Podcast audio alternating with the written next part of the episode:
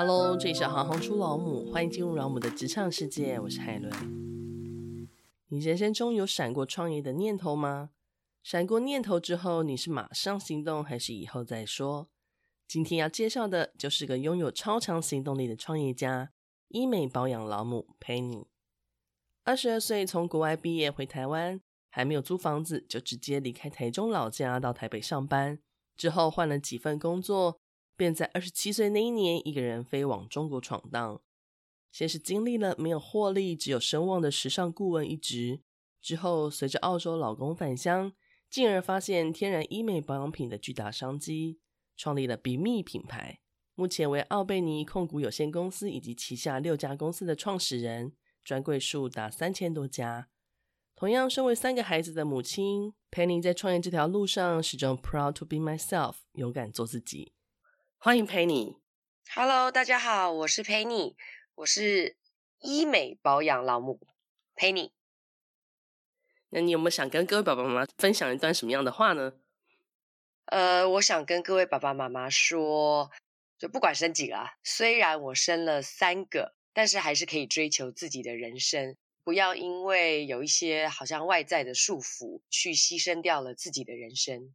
那想先请教一下 Penny，你一开始的时候为什么会想要创业？那又是在什么样的情况下发现了天然医美保养品的巨大商机呢？我要讲，我创业是因为这样子，我其实不是一个好员工，因为我从小到大都不是一个很听话的小朋友，自我主见很多，所以呢，基本上我去工作了很多年，但我一直知道自己不是一个好员工，就是我很难。照着大家要上班打卡的时间，然后按部就班的工作，一成不变的工作内容，这样子去做。所以我因为知道自己不是一个好员工，我从小觉得当老板就是自由自在，想干嘛就干嘛。但是其实小时候不知道说，嗯、哦，原来当老板其实有很多不同的，不管是压力呀、啊，或者是要做的事情。就只看到老板好像轻轻松松，爱几点去公司就几点去公司这一面。小时候其实很单纯的，只是觉得啊，我要当老板，因为呢，所有的人都要听我的，然后我爱几点上班我就几点上班，就是这么纯粹的一个想法，开始了我这个人生想要当老板、自己创业的路。我可以再请教一下，你是几岁开始有这个自觉的啊？小学耶。真的、哦，我觉得其实大家老师不是一定都会给一个题目吗？作文的题目，对对对，叫做我的志愿。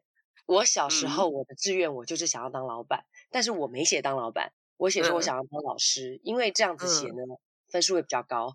所以、哦、这个回溯起来感觉是很有趣。那为什么会最后是走到医美保养品这块领域呢？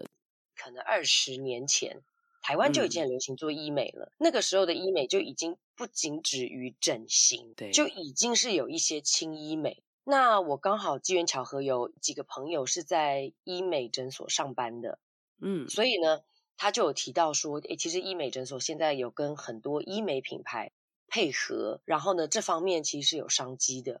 后来我就跟着我先生到了澳洲，我们去旅游。嗯结果就发现，澳洲其实蛮多这种什么天然啊、organic 啊这一些，对对对，对，就是这一些的护肤品的商机。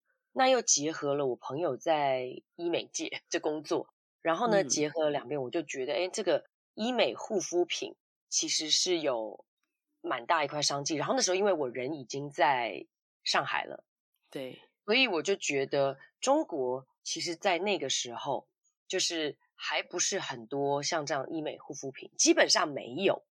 基本上大家那时候知道的医美保养品，就只有台湾的一两个品牌。嗯，所以我觉得这个是有商机的。那时候就跟朋友联合创立了这个品牌。然后呢，所以我们是注册在澳洲，然后在澳洲有找到研发中心，然后呃，澳洲跟台湾共同的研发，然后在台湾做制造，再进口到大陆。对，是这样开始的。因为你刚刚跟我们提到在澳洲创立，然后最后是去经营中国大陆的市场，可不可以请教一下我们两岸的保养品的市场或者保养的观念最大的差异是什么呢？因为你刚刚也有提到，其实两边这个观念上是有点时差。那它的最大的差异，你的观察是什么呢？呃，要讲到就是在十几年前啦，十几年前大陆的保养的观念呢，嗯、一定都是成套成套的，因为其实这方面的知识教育很少，嗯，就是没有什么人会去教育他说，呃，你的皮肤条件是怎么样的，应该用哪一种东西。啊，基本上都是 BA，我们就讲的是导购，嗯，就 Beauty Advisor，导购呢去告诉你说，哎，你应该要买什么，应该怎么样。所以大陆习惯的是喜欢成套成套的护肤品，就比如说，哦、他觉得哎你需要保湿，他就给你推一整套保湿，从水、精华、乳、霜、眼霜，然后可能连卸妆的东西什么都是保湿系列的，就是一套套的。嗯、他们不喜欢。单个买，嗯，他们喜欢一整套的，就成套的，就是你一套给我，我就不要烦。然后还有的甚至要标好一二三四五怎么用？步骤，对。就是台湾其实，在二十来年前的观念就已经很先进，就已经是会去买，比如说单品类的东西，嗯，比如说哦这一家的精华水很好用，那一家的霜很好用，嗯、会去 mix 不同的品牌买。你更不要说同一个品牌买成套。台湾的观念已经是进步到哦，我的洗面乳我要用这一家的，对，我的眼霜我是用那一家的，嗯、然后我的霜我是用另外一家的，我不一定是要同一个品牌，嗯、我更不可能是说你就给我一整套，嗯，通常比较不太会这样，所以台湾的保养观念其实是比较就开发早一点的，我觉得这个跟就是教育也有关系吧。因为台湾从二十年前做医美的人就很多了，我觉得就做脸上，比如说打热玛吉啊什么这些，其实就已经很多了。那针对术后的保养，也不会是你用成套的东西，所以台湾之前就已经很进步了。这个是十来年前，讲到现在，台湾比较喜欢的是去开发一些小众品牌，小众品牌台湾人很能接受，比如说某一个欧洲。的可能什么贵妇品牌，或者欧洲，它这个单品可能只有五个单品的品牌，嗯、台湾人都觉得很能接受，因为台湾其实是看单品的，不是看哦这个品牌大我就买它。对，那大陆其实现在基本上除了可能北上广以外，大部分的区域百分之九十的区域都还是在用大牌。所谓的大牌就是广告品牌，嗯、你只要有打广告，他看得到。他就觉得你是大牌，不管是国产品或者是呃进口品，你没有打广告的，他们就觉得你是小牌。哦，就要靠别人去很用力的推荐，这是某种信赖感吗？可以这样理解吗？我觉得不是信赖感，我觉得是因为自己对护肤的知识比较少，比较缺乏。哦，我理解。对，嗯、所以他们会去。习惯仰赖他们看到的这些品牌的东西，那他们没有见过的，就比较可能不愿意做新的尝试。嗯、对，除非是像比如说我们走二三线城市的渠道，对那我们有很强的培训老师，所以呢，BA 导购就会推荐我们的产品。那他们会因为相信这个店家的老板娘、这个店家的呃店经理或者 BA 而去选择我们的产品，嗯、因为我们其实是没有钱去做推广的。没有钱做广告的，嗯、对，所以我们只能靠等于口碑啦。我觉得这有点像是在更以前的台湾，有一些会有，比如像 Shiseido 的专柜，或者是说，嗯、呃，在屈臣氏里面也会有一些小型的专柜，然后他可能会先帮你做一些皮肤检测，一样是让你先透过了解自身的肌肤的状况，因为有些人可能真的就是小白，就是完全不了解自己的肌肤的状况，或者说他其实刚刚踏入了。保养品相关的市场，就是在这个讯息的交流的过程当中，然后你就会对他产生信任。当然，他推荐给你的东西，你就会觉得想试着用。说老实话，像我，我有两个妹妹，然后他们呢自己之前在使用的时候，他们就会在网络上不断的爬文，不断的去看大家的评价，然后他们的确是非常非常习惯去买单品，就是去尝试不同的单品，然后这些对他们来说也都是很习以为常的消费行为。对的，现在其实，在北上广呢，有一些年轻人，但都还是处于在一二线城市啦，就有很多现在的年轻人呢，嗯、这个方面也是往台湾这样子的，就是行为在走。他们也会去小红书，要买之前先小红书对对对爬文这一些的去看这个口碑 reference。对对。但是还是得说，像大品牌，嗯、他们就可以买很多博主，他们买很多文章的推荐、哦。对，所以其实买推荐，嗯，对，都还是广告，嗯、只是大家把电视广告换成了转换成小红书或者什么这一些的。其他的推荐型的广告，对，也不是正式口碑啦，应该这样说，还是广告，另一种形态的广告。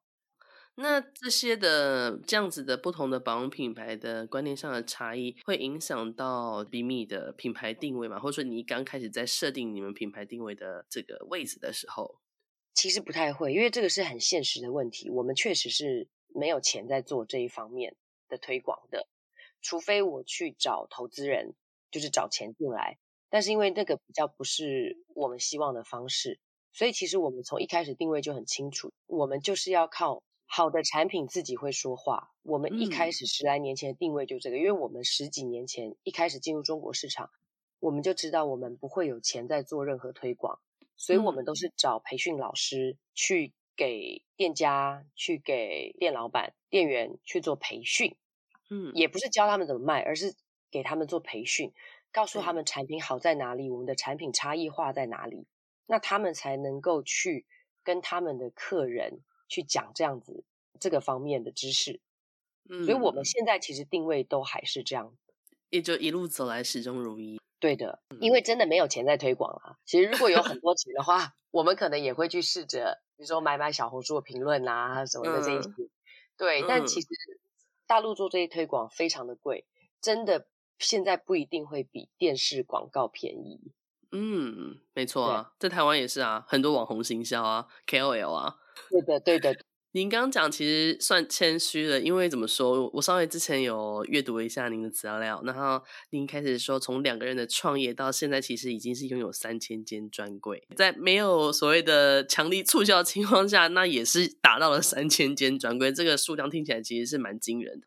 呃，我先讲一下，我们的三千间专柜不是我们自己开的。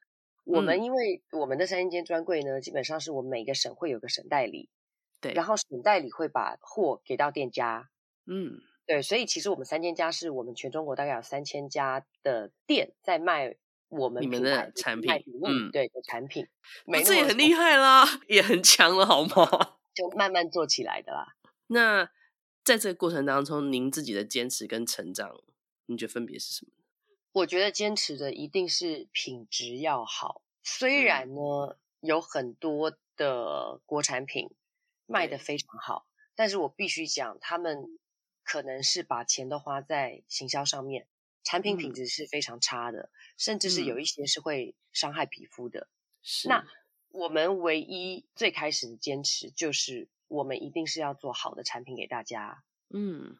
所以。我们的就是回购率大概有七十，没有在做任何广告的情况下，回购率大概是很高诶。对，因为我们的产品品质确实真的很好，你自己用在皮肤上，你的感觉你就知道它会有效果，嗯、就是不是只是你用一个不痛不痒的护肤品。嗯、所以其实我们现在在大陆叫做功效型护肤品。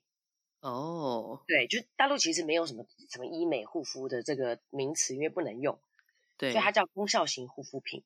这个是第一个，嗯、就产品的品质，再来就是员工知识的提升，嗯，这个是我们一路坚持的，所以我们每一年呢，给我们的培训老师大概有三次以上的员工培训，就是我们也要把更深的知识点灌溉给他们，嗯、让他们知道全世界现在都在发生什么事情，都在流行什么样的，比如说新的原料，然后有什么样的新的方法在切入这个市场，他们能提供什么。所以，像以前，基本上我们每一年的员工旅游，我都是把员工带出国，因为我希望他们去多看国外的东西。你在自我的提升以后，你一样会 apply 到你的工作上面。对，就像比如说我们公司的培训老师，他走在市场上，店家一看就知道我们是进口品的培训老师。嗯、那个老师的穿着、长相、谈吐都会高一些国产品一等。嗯，那这个就是我们要灌溉给员工的，因为员工走出去就代表我们公司的品牌形象。嗯，然后呢，我们要跟员工共同成长，我们才会有更好的未来。如果我一个人在，就是老牛拉车，嗯、其实会拉得很辛苦。但当所有的人能够跟你一起往前走的时候，这个企业就会进步的比较快。所以我们其实非常注重员工的培训。嗯，不止我们的培训老师，就包括我们所有岗位的员工，我都规定他们一年至少要有三次自我的培训。比如说去上课啊什么的，不管你是网上课，或者比如说像我们设计，现在每个人都必须要学，就是 AI，比如说 Midjourney 啊这一些的，嗯嗯嗯，每一个人一定都要会，不然他们就会被淘汰。他们被淘汰就代表我们会被淘汰。每一个员工基本上就都会是你们的品牌大使啊，他在每一个独当一面的那个时刻，都是代表着品牌的精神呢、啊。而且我是觉得人要一直不断的进步啦，因为嗯，你不进则退。嗯、当你没有进步，别的人、别的品牌都在进步的时候，嗯、那你就容易被淘汰。是的，对，我觉得也是因为有这样的坚持跟信念，所以才有办法在组织或是公司的扩张的过程当中，它是相对顺利的。我可以这样理解吗？对啊，因为像我是老板。我自己也要提升，比如说你企业到了某一个阶段的时候，你该做到什么样的成绩，你该做到什么样的事情，这个我也自己要自我提升的。比如说像我们公司，就是从十来年前，后来做的还可以，那就越来越规范。以前在大陆的地方，在大陆区域，还是很多人不按正常的在。不管是缴税啊，或者不按正常的一些流程在做事情，嗯，但是我们很早以前就觉得不行，那在这方面公司方面就会越来越规范，所以就一直走很规范的走了好多年，所以这个就是我说领导者的自我提升，不是说你当一个老板就算了啊，反正大家都要听我的，你自己也要提升，不然你很容易把公司的方向带偏。你从两个人，然后到开始有自己的柜位，然后十间柜位、一百间柜位、一千间柜位到三千间柜位，这所有的程度的差异，对于组织的发展跟公司的发展，它都是截然不同的 level up 的过程诶。对，嗯，对啊，所以这个都是要学的啊，因为一开始的时候也不懂嘛。一开始的时候，其实基本上你人不多的时候，你的 business 做的不大的时候，你其实就是蛮干。嗯嗯，你就是能做多少做多少，你不会想到别的事情，因为你一直在努力的拓展市场，你别的事情你其实也不用去想，太小了。但是当你公司到了一定的规模以后，你不得不去想后面你的布局的问题。嗯，对，不然你前面歪了，后面整个就坏掉了。嗯，这就有点像玩抽那个底下的。哦，你是说，哎，像叠叠乐吗？嗯，对对对对，像这种，你底下只要歪了，你上面你不管再叠的多正，它很容易就 collapse 毁掉，就倒下来了，倒倒塌，上行下效。对的，对的，对的，真的是这样子那当然，现在是因为我们回头看嘛，我们回头看这个过程，能够这样子理解。但创业的过程其实是非常辛苦的。对，那有没有说遇过什么样的最大的挑战呢？对你而言？我其实最大的挑战一直都是资金，就是在呃一开始成立公司的时候，嗯，因为没有赚钱嘛，嗯、那你又要花钱去做商品，商品也有最低起订量，对就你从瓶器啊、包装啊，你从原料都有最低起订量。但当你一开始没有柜位的时候，你最低起订量你还是得订，它又有保存年限，但你没有东西，这鸡生蛋蛋生鸡，你没有东西，你又没办法拿出去。去拓展你的业务，所以呢，一开始的时候，其实资金是非常短缺的，就常常在跟人家借钱，嗯、就是可能每个月都差一些钱，差一些钱，然后一直要跟人家借钱，嗯、可能跟家人借钱，跟朋友借一点钱，嗯，就是这个钱可能就是借个十天半个月的就可以还了，嗯、但是就是基本上每个月都要借钱，借到、嗯、我记得有一次是前几年都是这样，前两三年，家人朋友都劝我说，哎，你那个如果。还做不起来，你要不要放弃了，去做一点别的事情，或你再回人家公司上班，每个月至少都不用赔，嗯、都还是可以赚钱，然后，养活得了自己。嗯、我其实那时候很难过，我还跟我那时候的 partner 到海边去哭，就觉得我们的伤心难过是我们做的这么辛苦，是这么努力，然后不被认同。我 partner 还跟我说，他说：“郭曼玲。”我们两个在家做少奶奶多好，为什么我们要这样子苦自己，让自己每天陷在卡三点半的那个循环中？我后来就擦擦眼泪，我说，嗯，算了，没关系。等到我们做成功的一天，我们才有这一段故事可以去跟人家讲。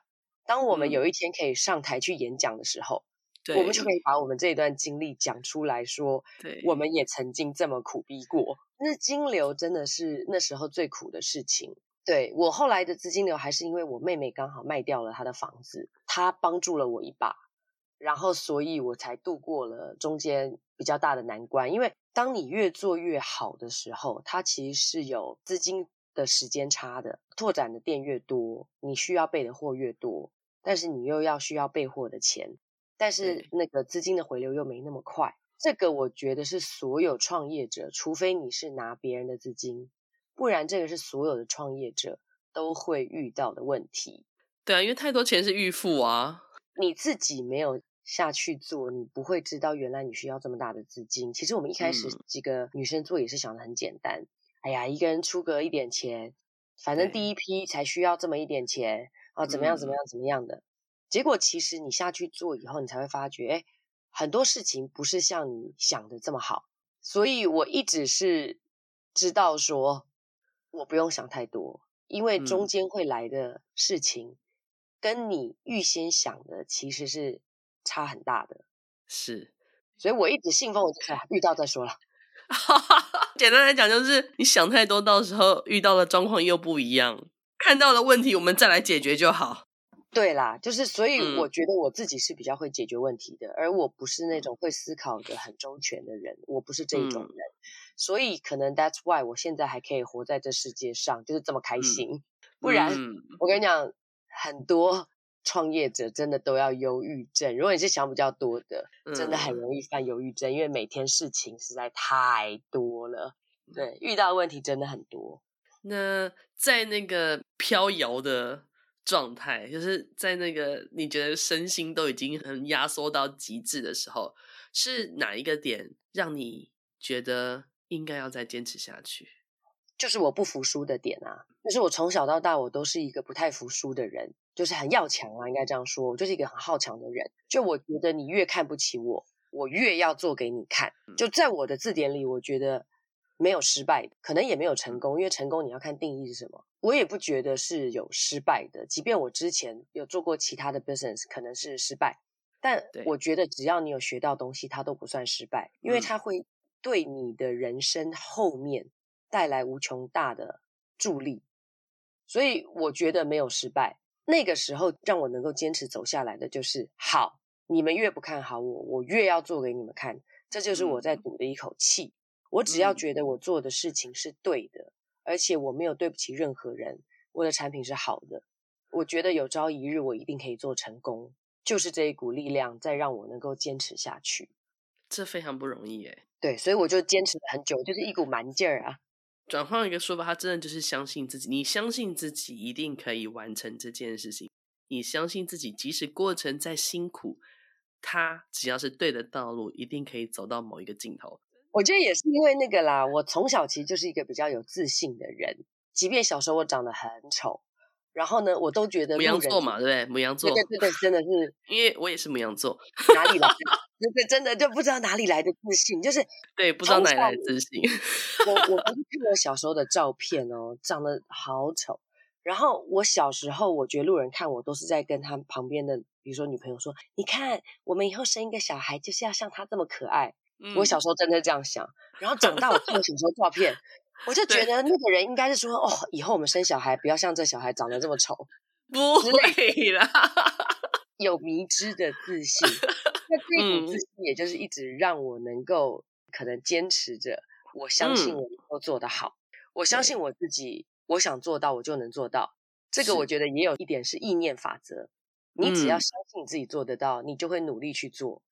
对，maybe 有一天你真的就做到了。所以那个时候我们在海边哭的时候，我就想说没关系，你们大家都不相信，我就做给你看。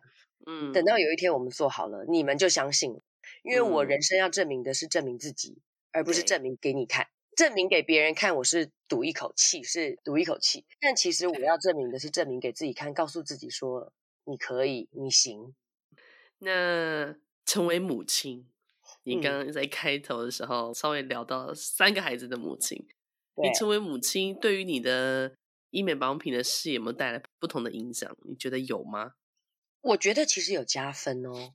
怎么说？因为呢，首先很少有人愿意生三个，是。然后呢，我开始做 business，我刚好开始怀孕的时候，因为我也不知道我怀孕，但是我并没有因为我怀孕而耽误了任何我做 business 的事情。我这十年一直在生小孩，就生了三个小孩嘛。然后呢，也没有耽误到我任何该出差的出差。可能是因为我的状况比较好，嗯、因为我没有任何的怀孕的反应，没有孕吐或者是不舒服，嗯、完全都没有。我就是虽然变得很胖，肚子很大，但我还是一样就带着球走来走去，该干嘛还是干嘛。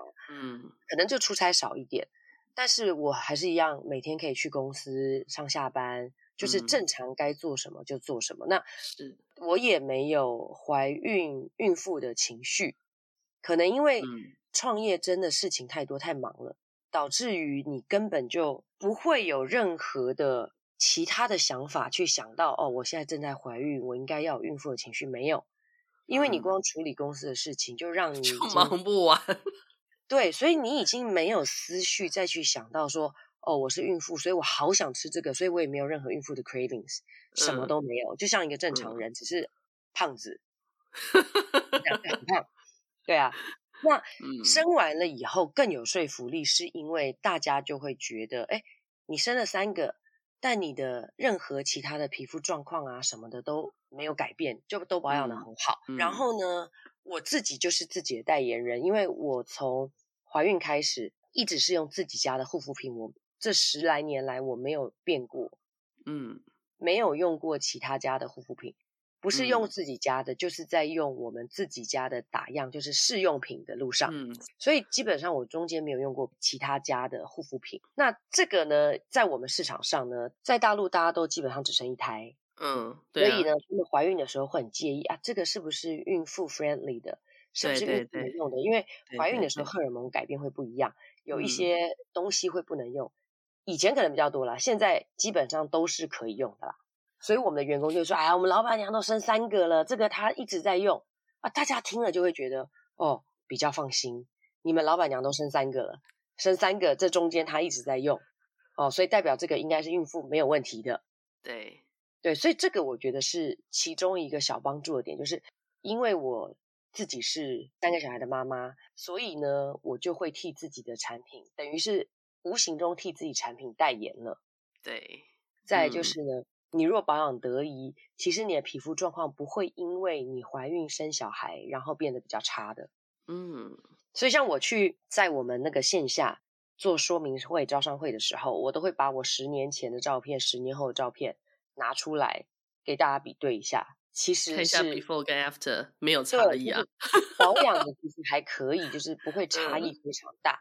嗯嗯，然后包括你的皮肤的细致度啊，这一些的，对，当然会有一点下垂，但是不会差异非常大。就是你经年累月好好的保养，它其实还是有差的。就说为什么香港人就是身体可能都很好，你经年累月的喝煲汤，你不要小看每天的一一碗汤两碗汤，你经过了二十年三十年的每天喝煲汤，你的状况确实就会比较好一点。那你会跟孩子分享这些观念吗？还是？我其实分享保养的观念，我是跟我女儿，因为我女儿现在十二岁嘛，嗯，那就是开始长青春痘啊，对，脸上会就是有一些没有斑，但是会长痘痘，我就会跟他分享，嗯、对，就是他要怎么样的清洁他的皮肤啊，然后我会给他擦一些护肤品啊，对，就是普通保湿的护肤品。嗯、那我们家的两个男生也是，只要脸有一点干干的。我就会给他们擦我们的那个角鲨烷油，就是我们的保养油。嗯，对，就是小孩子也可以擦的。对，然后像我们家是从婴儿开始，小孩子每一天都有擦身体乳跟脸的乳液，就一直都有。所以我觉得这方面的观念我也是有带到小孩子，嗯、他们的每天的日常，基本上没有一天没有擦过身体乳。呃，我们家小朋友是夏天你都一定会擦防晒油嘛。对，那擦防晒油有一些防晒油是水洗不会全部洗掉的，嗯、所以我会让他们用卸妆。嗯，呃，我不是，我就让他们用我们家我们自己的这个那个 amino acid 的，就氨基酸的洗面乳，因为它是、哦、它可以直接把它洗掉吗？可以，嗯，而且因为它不含皂碱，它是中性的，它真的是 pH 五点五的，嗯、所以呢，对小孩的皮肤不会伤害，因为小孩皮肤的角质层本来就比较薄。对，所以为什么说小孩很多护肤品不适用，是因为他们角质层比较薄。嗯，对啊，所以要比较 gentle 的去保养它，不要尽量不要用卸妆的用品。对，卸妆用品会比较伤害他们的角质层。对，就用一些比较温和的洗脸的，嗯、可以把它洗掉就好了。哦，好，其实这个我也有想过，因为我一开始都想说，哇，他们的皮肤都还这么软嫩，然后都还这么的 fresh，那个也没有任何的毛细。至少眼睛看起来就觉得哇，是就很娇嫩吧？因为我在想他们要用什么样子的清洁，所以你刚刚这样讲，我大概就理解了。对，小孩的清洁呢，如果大人不想要另外买小孩的清洁用品，你们可以去买那个敏感肌适用的，哦，就是基本上任何品牌的敏感肌适用，对，有专门的 sensitive skin 的嘛？对，这一系列的都可以。就像台湾有一些开架药妆的，它特别有 sensitive skin 的敏感肌的。的这个系列的都是小孩子可以用的。嗯、那 To B 里面有一个很重要的概念，其实，在整个的访问过程中，你一直也有在跟我们聊到，虽然没有讲到这一句，就是 Proud to be myself，、嗯、就是勇敢做自己的这个概念。可是我觉得在整个访问过程当中，我很深切的感受到。这一句话带给我的不知道哎，我就是这个 picture，对，很正能量。然后这个 picture 就是从你的过程，我就觉得一直有感受到这件事情。那你可不可以跟我们再简单说明一下，就是为什么会当初有这样子一个想法，就 proud to be myself？为什么你这个概念会想把它引用在这个品牌上呢？我们的品牌叫做 Be Me，就是 Be myself，Be Me。好，那为什么要跟大家讲这个观念呢？我们的 slogan 就是。Proud to be myself，嗯，我很勇敢的做自己，因为呢，我觉得现在很多应该不是只有年轻人，现在很多人会因为要迎合同才，迎合这个社会，嗯、去可能做一些不是这么适合自己的事情，应该这样说。嗯、比如说我们讲青少年的可能抽烟、吸毒这一些的，嗯，就记得有一句 slogan 叫“勇敢说不”，对。对。就是你为什么要勇敢？因为不是别人怎么样，你就要怎么样。那时候我们为什么说比密？因为我们在给大家的观念就是，适合别人的不一定适合你，所以你要很勇敢的当你自己。你要找到适合你的方式，适合你的护肤品，适合你的任何东西，适合你的穿着打扮，嗯，适合你的交往的朋友。而不是别人怎么样，就人云亦云，不是这样子的。嗯，但是做自己是一个很难的事情，因为其实你去就是怎么讲，在这个社会上不容易找到，尤其是年轻人哦，不容易找到很能够勇敢的去当你自己的。嗯，就当比如说，呃，你跟一群朋友，大家出去玩，大家都喝酒，大家说啊，这样你喝一点，喝一点，喝一点没关系啦。很多人其实就会啊，好啦好啦好啦，我喝一点。那个同才的力量，对。但是其实可能有的人不适合喝，他可能起酒疹，他可能会过敏，啊、他可能容易醉的。嗯、这个时候你就要勇敢的做你自己，也就是我就是不这样子做的人。嗯，没关系，我们还是可以当朋友。但是我不想这样子做。对。但是说出这句话真的是很难的。对，需要很大的勇气的。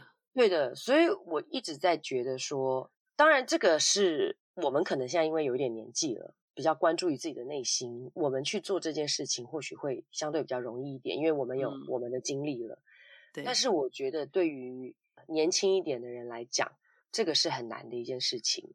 然后呢，就像我讲的，呃，比如说比密，为什么叫比密？